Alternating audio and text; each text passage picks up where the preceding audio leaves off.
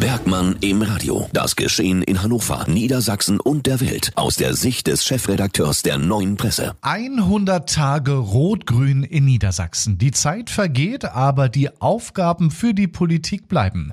Wir hören wie jeden Donnerstag jetzt einen Kommentar vom Chefredakteur der Neuen Presse Carsten Bergmann. Sein Fazit zu 100 Tagen rot-grüne Landesregierung. Es waren die großen Versprechen des Wahlkampfs. Die Schule und die Ausbildung in Niedersachsen soll besser werden. Mehr Lehrer, bessere Bezahlung, bessere Ausrüstung in den Grund- und in den weiterführenden Schulen. Am Ende muss man konstatieren, viel passiert ist nicht. Mehr noch. Einige Schulen in Niedersachsen überlegen sogar die Vier-Tage-Woche einzuführen. Was wäre das bitte für eine Katastrophenmeldung? Vier Tage Bildung sind zu wenig. Und wo kommen wir dahin? wenn das auch nur im Ansatz geduldet worden wäre. Die Regierung in Niedersachsen hat nach den ersten 100 Tagen nach wie vor eine Menge Arbeit und steht mehr denn je in der Pflicht. Die Menschen glauben nicht mehr an die Verbesserung. Und doch fordern sie sie nach wie vor ein. Um international und auch national konkurrenzfähig zu sein, muss deutlich mehr in die Bildung investiert werden. 70 Prozent der Menschen in ganz Niedersachsen sind mit der Schulpolitik nicht zufrieden. Ein deutliches Warnsignal an die neue Kultusministerin Willi Hamburg.